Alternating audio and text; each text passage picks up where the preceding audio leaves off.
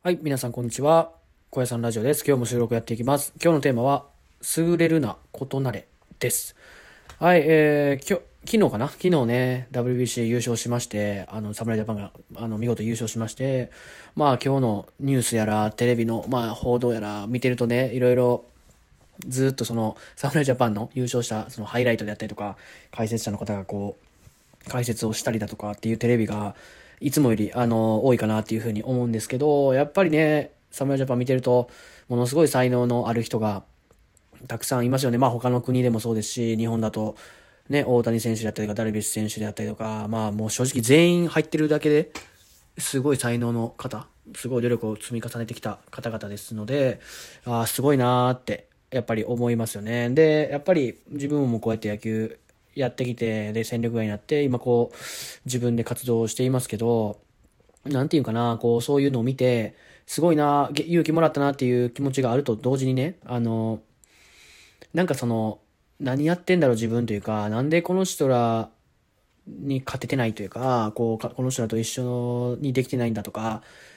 今自分がどうなんだみたいな、なんかその、なんだろう、悔しさみたいなものもあるわけですよ。やっぱりね。まあそういう感情がない方もいらっしゃると思います。あの、すごいなーで終わる人もいると思うんですけど、僕はどっちかっていうとこう、大谷すごいけど、なんで俺は大谷に勝ててないんや、みたいな。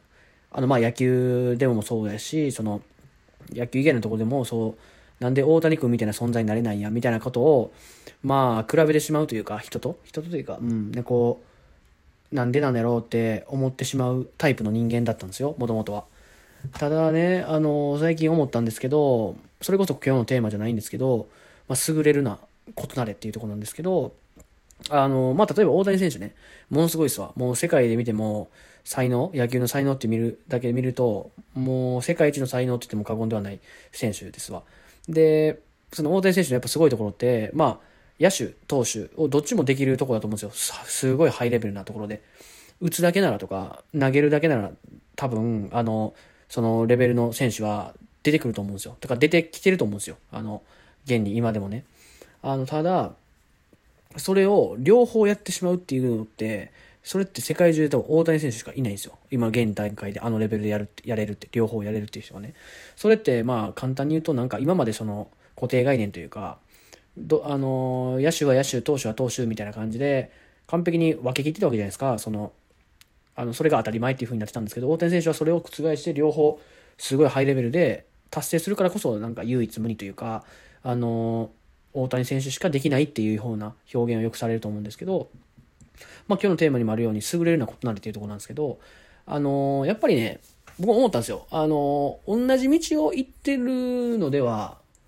ダメだな。だ、ダメではないんですけど、うん、なんかその、比べてしまうなっていうところなんですよ。で、大谷選手それこそ唯一無二とか言われてますけど、それは2つできてるからこそ、そうやって言われてるわけであって、これまでそうやって二刀流をや本気で目指してた人ってあんまりいないと思うんですよ。ただ、その才能があって、それできるでしょっていう、やってみなっていう、その周りの環境もあって、今、こう、大谷選手選手がそうやってやれてると思うんですけど、それってその、その今日のテーマじゃないですけど、もう本当に異なってるですよね。あの、他の人と。まあ、それだけの才能があるからこそ異なれるってところなんですけど、やっぱりそのね、同じレールを走ってると、あの、やっぱり人と比べてしまったりとか、その、なんか劣等感を生んだりとか、結構あると思うんですけど、やっぱりこの、異なるっていう、うん、人と違うことをするっていう、まあ、勇気もそうですし、その、思い切った行動みたいなところっていうのは、やっぱりこの、自分の人生を生きるっていう面でもそうですし、あの、すごい大事なんじゃないかなって思ってます。なんで、まあ、優れるその優れるってことはやっぱりこう、そのある、なんかルールの中でというか、そのなんか決められた固定概念の中で、概念の中で、なんかその優れるっていう意味合いだと思うんですけど、異なれっていうのはもうそもそも、その固定固定概念というか、その当たり前みたいなところからもう一歩抜け出すみたいな。あの、まあ簡単に言うとこう、レールでみんな一緒のこう道を走ってて、もうまっすぐの一本道があるわけですよ。みんなその上をバーって何万人の人がこう走っていってる中で、もう自分はもう右向いて、もう道ないとこ走ってまえみたいな感じだと思うんですよ。やっぱそれをしてると批判も食らいますし、何やってんだみたいな。お前何やってんの？みたいな。今、そうやって SNS の時代ですんで、お前どこ、どこ向いて走ってんのとか、お前何してんの？みたいな批判も来るかもしれないですけど、それが、こう、そうずっと続けてて、真剣に続けてたら、で、結果も伴い始めてきたら、それが、なんか一本のレールになってくると思うんですよ、またそれが。もうその時にはもう、それって、その道走ってんの一番前にいるの自分ですからね。うん。だからこの大谷選手で言うと、二刀流っていう道はなかったわけですよ、もともとね。でもそれを自分がこう、こうバーンって右向いて行ったわけですよ。道もないところを。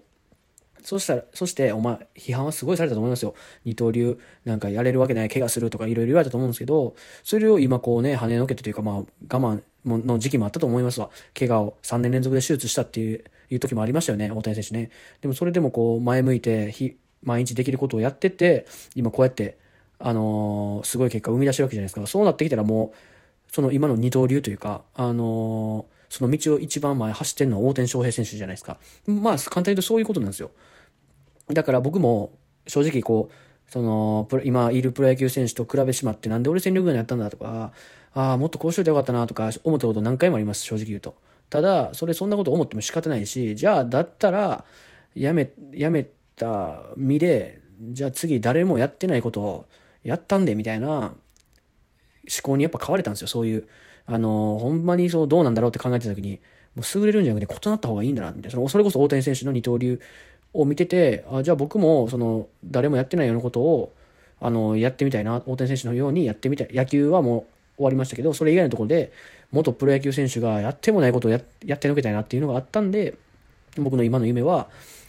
起業して、創業者で球団オーナーになるっていう、NPB の球団オーナーになるっていう夢ができたわけですよ。そんな人やって、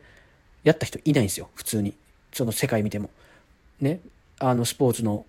スポーツをやってきて、そこまで、そこでプロになって、そこからや、あの、戦力外になって、あのー、ね、自分でこうビジネスを勉強して、で、ビジネスを立ち上げて、それ頑張って売り上げ伸ばして、利益もすごい出てきて、で、球団を買収して、それで自分の球団のオーナーになるっていう、その NPB の球団のオーナーになるっていう。それって、それこそある意味もすごいですよね。うん、誰もやったことないんやったら俺がやったるって思って僕の夢は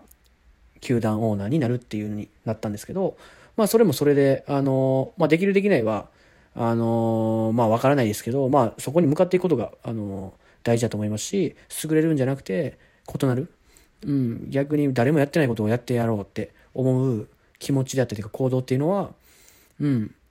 成功した時には、こう、その道の第一人者、パイオニア、あの、戦闘集団をぶっちぎってると思うんで、皆さんも、あの、優れるんじゃなくて、まあ、優れることもすごい大切ですけど、異なるっていう、あの、価値観というか、そういう選択肢もあるんだよっていうのを、あの、思いながら、日々、あの、生活してほしいなと思います。はい。てなことで今日はこんな感じで終わっときます。はい。また明日も収録やっていきます。ぜひ聞いてください。小屋さんラジオでした。じゃあね。バイバイ。